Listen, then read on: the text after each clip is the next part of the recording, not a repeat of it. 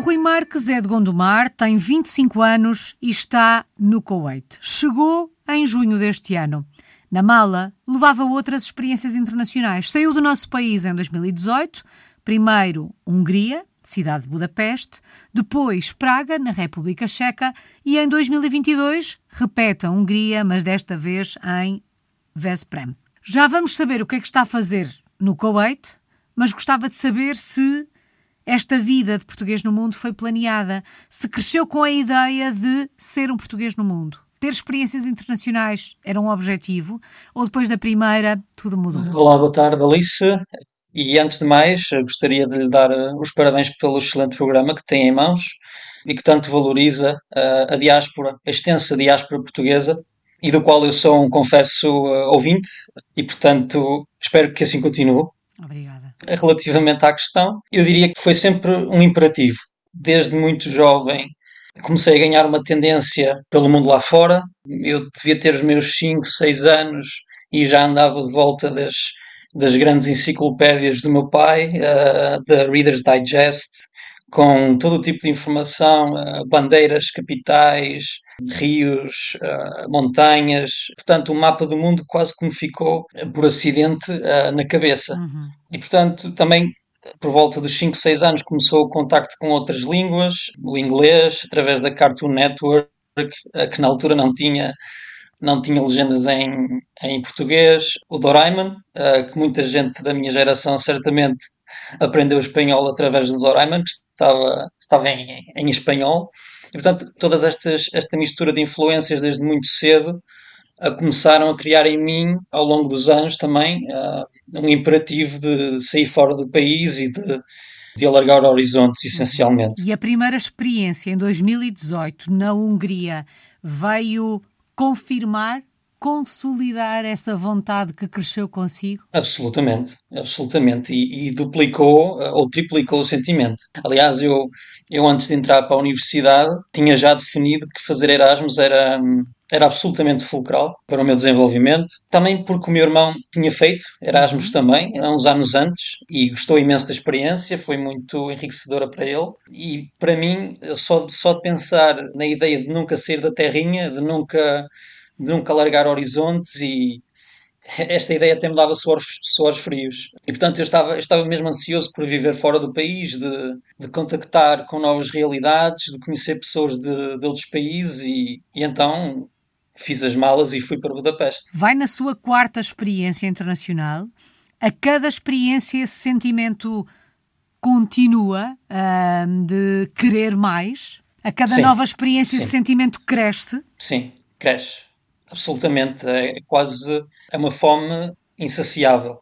E, portanto, julgo que quanto mais experiências fora do estrangeiro tenho, parece que quanto mais quero, mais quero conhecer. Sim, portanto, eu diria que sim, absolutamente. Oh, Rui, e o facto de querer tanto faz com que o processo de adaptação seja fácil? Como é que encara ou arranca cada nova experiência? Porque na verdade vai na quarta, Sim. é certo que repete a Hungria, mas são cidades diferentes. O entusiasmo é tanto que as dificuldades ficam para segundo plano ou nem por isso? Exatamente, é exatamente isso. O entusiasmo é tanto que qualquer dificuldade que se coloque à frente é facilmente ultrapassável. Eu lembro-me que, na altura, quando cheguei a Budapeste, a adaptação foi muito fácil porque eu estava tão motivado para viver fora do país e de, e de, ter essa experiência internacional que qualquer a mínima dificuldade era facilmente ultrapassável. O clima mais frio, a língua em Budapeste foi a maior barreira que tive uhum. porque uhum.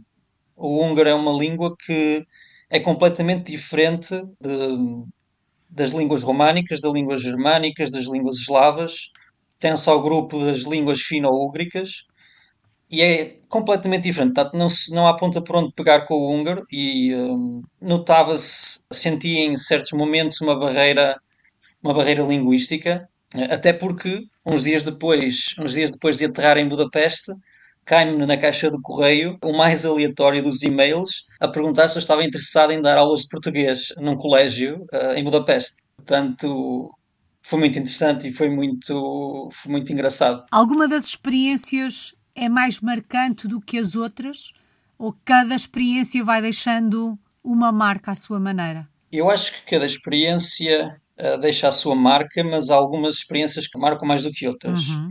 Por exemplo, a, a, primeira vez que saí, esta em Budapeste, foi, foi durante esse período que começou a surgir a paixão que ainda hoje tenho e espero que continue durante até o resto da vida, que é a de representar Portugal além fronteiras. E em Budapeste eu tive a noção que, para além de me representar a mim eh, individualmente, estava também a representar a imagem de outras 15 milhões de, pessoas. Se contarmos com os imigrantes, uhum. os 10 milhões em Portugal e os 5 milhões de imigrantes eh, portugueses no estrangeiro, eu estava.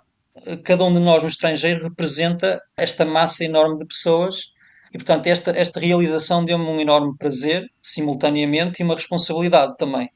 E então eu percebi uh, que era isso que queria fazer no futuro.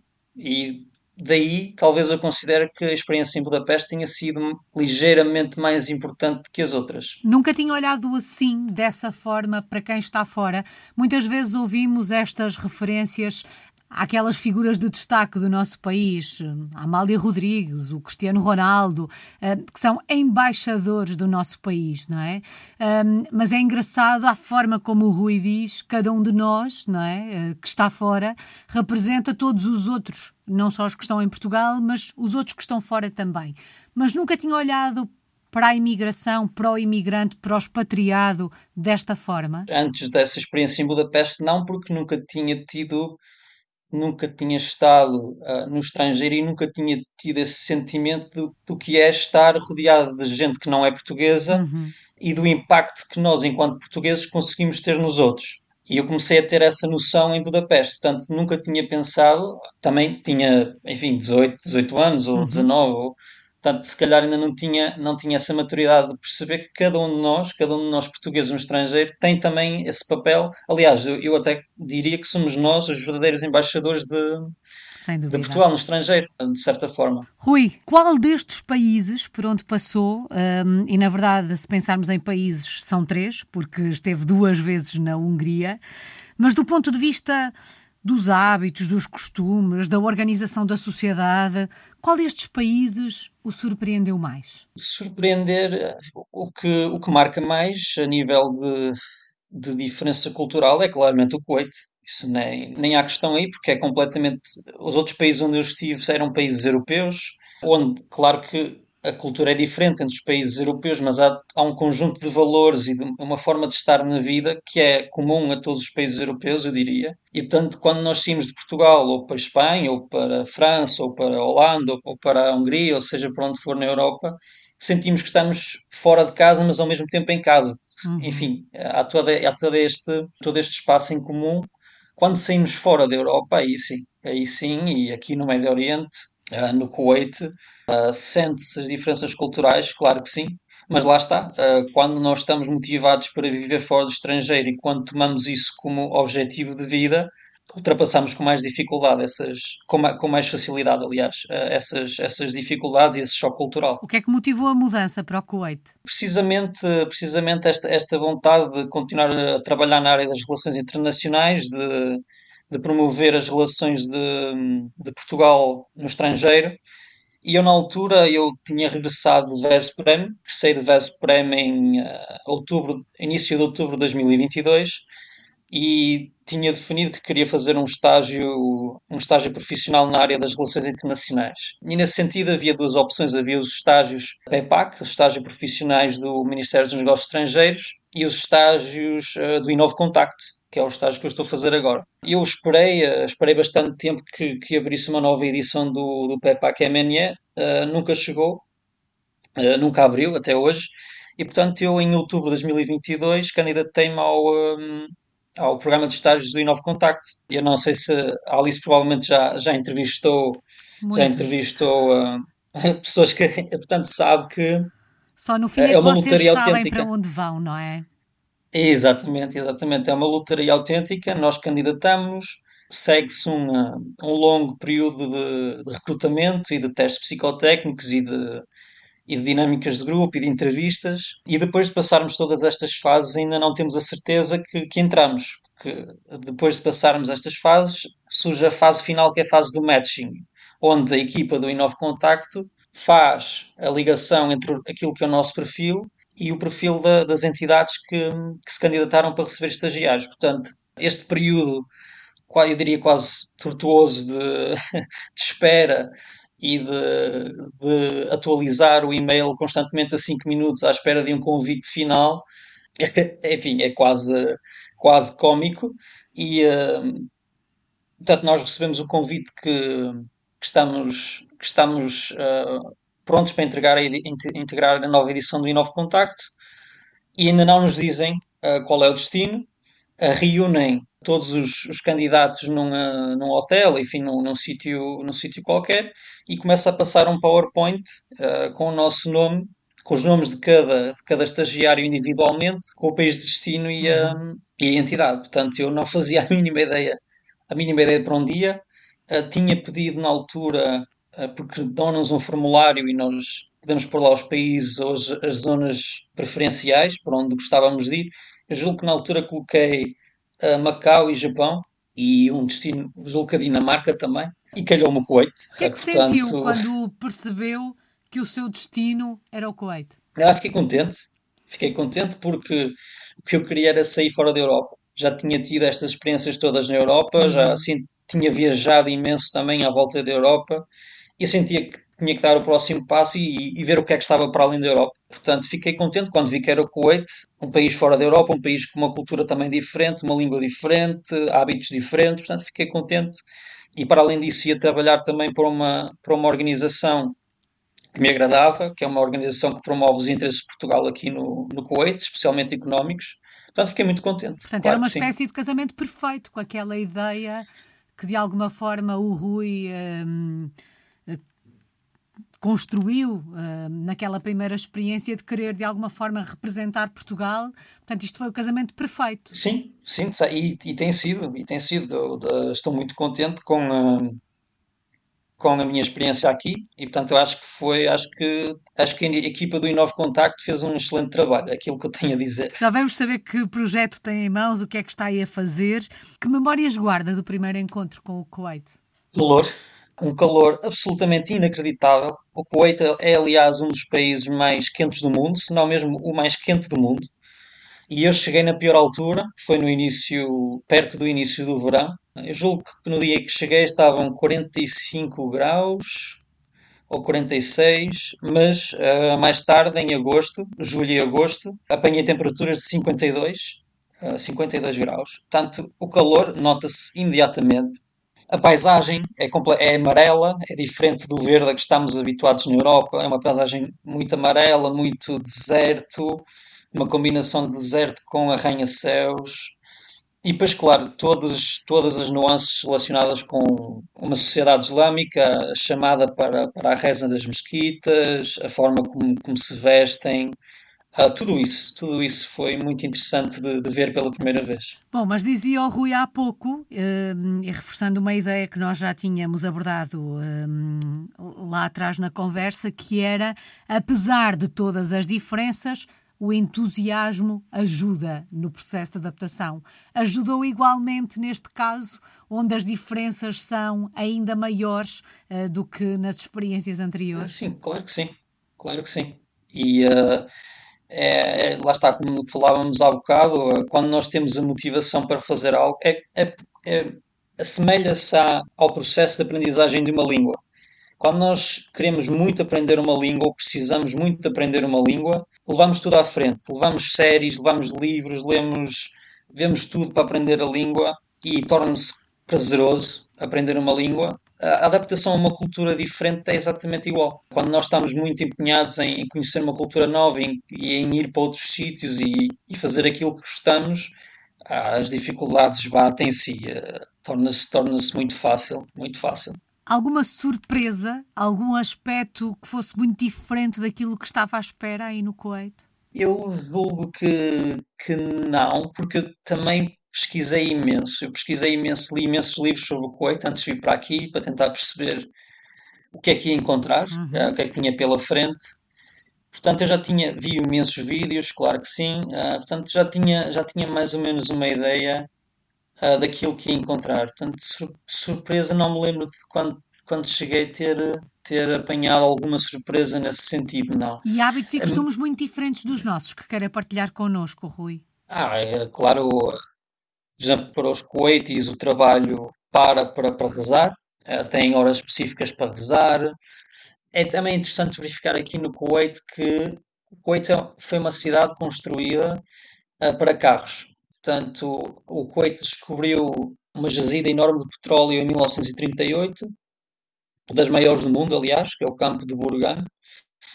O Kuwait detém cerca de 8% das reservas totais uh, do mundo de, de, petróleo e, portanto, desde 1938 uh, toda a cidade foi construída para carros e, portanto, é raro, é raríssimo encontrar uma, uma passadeira uh, no Kuwait. É, o transporte público, não diria inexistente, porque não é inexistente, mas, mas é muito pouco eficiente e muito escasso. Tudo se baseia, é uma cultura muito baseada no carro, tal como nos Estados Unidos. Uhum. E depois, claro, na, por exemplo, na gastronomia, a inexistência de, de álcool, no Kuwait é proibido, não se encontra sequer, não se encontra sequer no, nos hotéis, como noutros países do Golfo Pérsico, carne de porco também não. Sim, eu diria que são, são principalmente esses, esses hábitos que diferem dos nossos. Bom, e neste projeto por aquilo que já percebi, de alguma forma hum, tem um, um bocadinho de Portugal aí no Kuwait, digamos assim.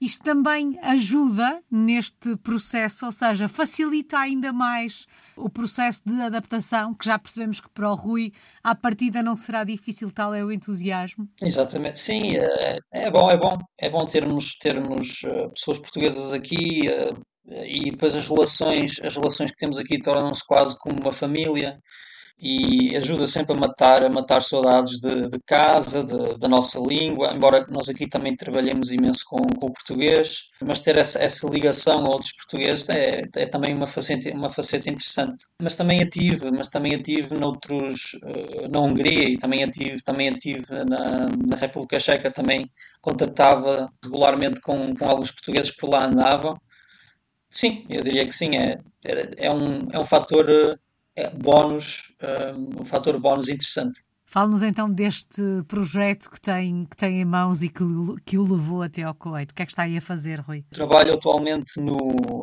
no Portuguese Business Council, que é uma câmara de comércio uh, aqui no Kuwait e foi fundada em 2020, portanto é um projeto recente e tem os nossos objetivos são assentam em, em diria, três pilares. O primeiro é criar, uh, criar relações económicas entre Portugal e o Kuwait. Uh, damos, damos aconselhamento às empresas portuguesas que queiram investir, uh, queiram investir no, no mercado do Kuwait e vice-versa. Damos aconselhamento, criamos eventos empresariais, ações de networking. Portanto, esse, esse é, o nosso, é o nosso primeiro pilar. O segundo pilar é também criar relações culturais entre Portugal e Kuwait. Uh, no dia 10 de junho organizámos aqui, aqui o Dia de Portugal, uh, que foi muito interessante. Tivemos um, um, concerto de fado pela primeira vez no Kuwait e achamos que criar relações culturais é também uma, um veículo, pode ser um veículo para dinamizar as, as relações económicas, porque dois povos que se conhecem melhor são mais prováveis de, de fazer negócio. Portanto, esse é o nosso segundo, esse é o nosso segundo, segundo pilar e o terceiro pilar é o, é o apoio que nós damos aqui em, em coordenação e em articulação com a Embaixada de Portugal em Abu Dhabi, o apoio que nós damos à comunidade portuguesa residente aqui no Kuwait, uh, a nível de burocracias que são necessárias para evitar deslocações a, aos Emirados, e também aconselhamento à comunidade portuguesa, esclarecimento de dúvidas, recomendação de locais, enfim, e, essencialmente são estes três pilares que, que guiam a nossa atividade aqui no Kuwait. Está satisfeito com este projeto? Está a gostar do desafio, Rui? Muito, muito. Mas também, mas também eu estava, por exemplo, a dar aulas de, a dar aulas de português em Budapeste. Não, quando, quando fui para Budapeste, nunca na vida pensei uh, que ia acabar a dar aulas a miúdos húngaros uh, numa escola. Uh, e também gostava quando, quando fui para a Embaixada de Portugal em Praga. Cada uma destas experiências tem sido, tem sido muito gratificante e, e agora é, é continuar. E quer continuar para onde? Ou colocando de outra forma a questão, o que é que queria ser quando fosse grande? Uh, eu acho que já passei o prazo de validade dessa questão. Não passou nada, só tem 25 não. anos. Não, no, eu, fundo, no fundo, a minha uh, pergunta do que é que queria ser quando fosse grande, estudou para quê? Qual é a sua base de formação e o que é que se via a fazer, apesar de se ver fora do nosso país? Não, eu comecei por fazer a licenciatura em História na Universidade do Porto e depois rapidamente senti a necessidade de diversificar e mais tarde fiz um mestrado em em ciência política com especialização em relações internacionais. Uhum. Portanto, a curto prazo, o meu objetivo é ficar no Kuwait. Gostava de ficar aqui no Kuwait mais algum tempo e continuar a trabalhar nestes projetos. Uh, a médio prazo é preparar uma candidatura à, à, carreira diplomática. Quem sabe o que o futuro lhe reserva. Se o fôssemos visitar, onde é que nos levava? Que locais é que tínhamos que conhecer aí no Kuwait? Uh, ora bem, aqui no Kuwait, visitar o SUC, Absolutamente, é o ponto, é o ponto nevrálgico da cidade, é onde se reúne, é o espaço público, uh, por assim dizer, do Kuwait. É um sítio bonito, uh, funciona também como mercado, uh, tem restaurantes, tem lojas tradicionais kuwaitis, portanto é um sítio muito agradável para se passear e experimentar também a gastronomia kuwaiti, visitar os restaurantes tradicionais Uh, não só do Kuwait, mas também de todo o Médio Oriente, libaneses também são muito bons. Uh, experimentar o zubeidi, que é um peixe tradicional desta zona, uh, que é muito bom, mesmo muito bom. Normalmente eles fazem o zubeidi frito com arroz.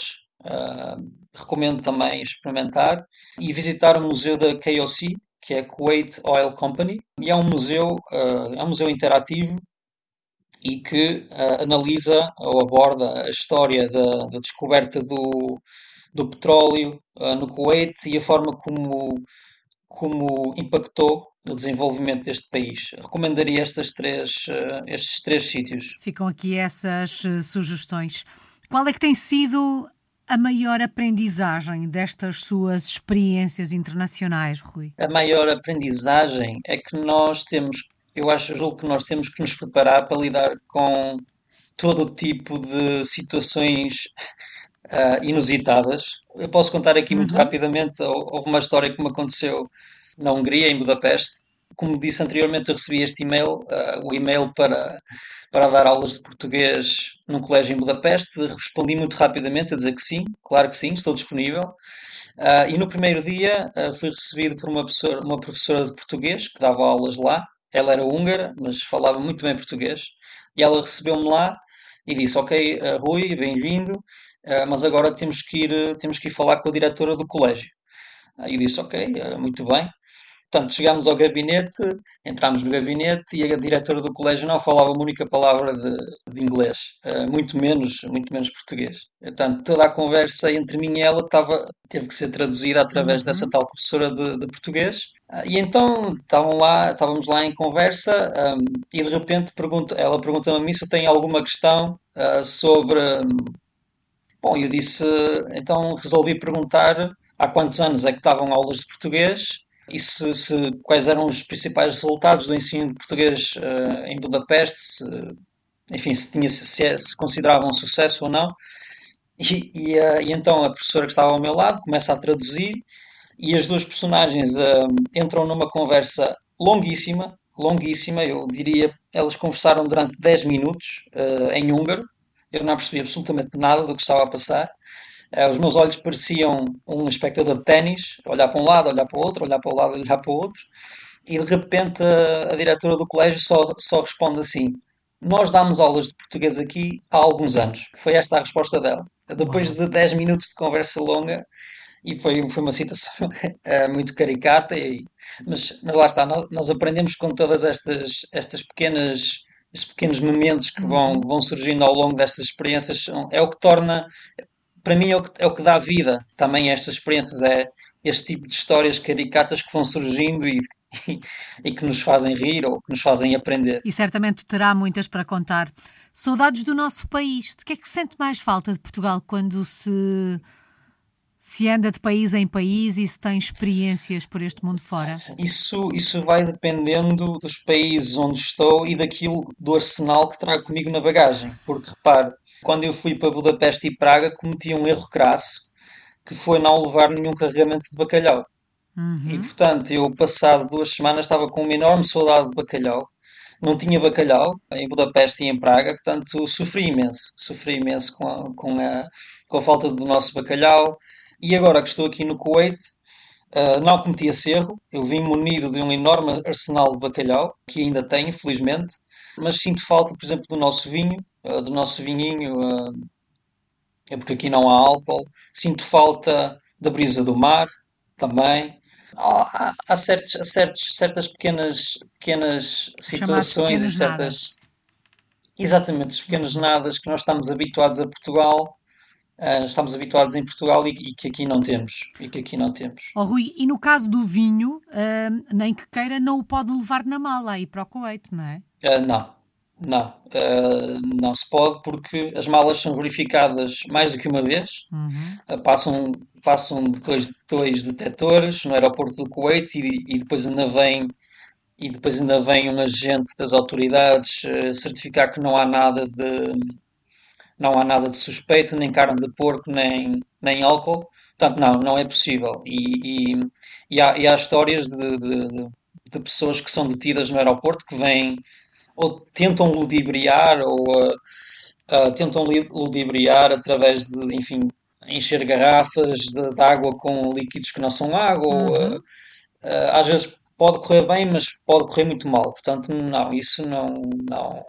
É melhor não correr riscos com isso e é- temos que respeitar que no Kuwait é proibido, faz parte da cultura deles, portanto, não, nem é, nem é sequer uma questão. Uma palavra para resumir esta história de português no mundo que está a escrever. Descobrimento, que lá está, em todas, todas estas experiências contribu- contribuem para, para descobrir o mundo. E sim, eu acho, eu acho que a palavra, eu acho que a palavra fala por si própria, Uhum. descreve-se a si própria, portanto, sim, descobrimento, acho que é a palavra ideal. Bom, e já percebemos que esta história, este descobrimento vai continuar. Muito obrigada, Rui Marques, está no Kuwait, é um português no mundo desde 2018.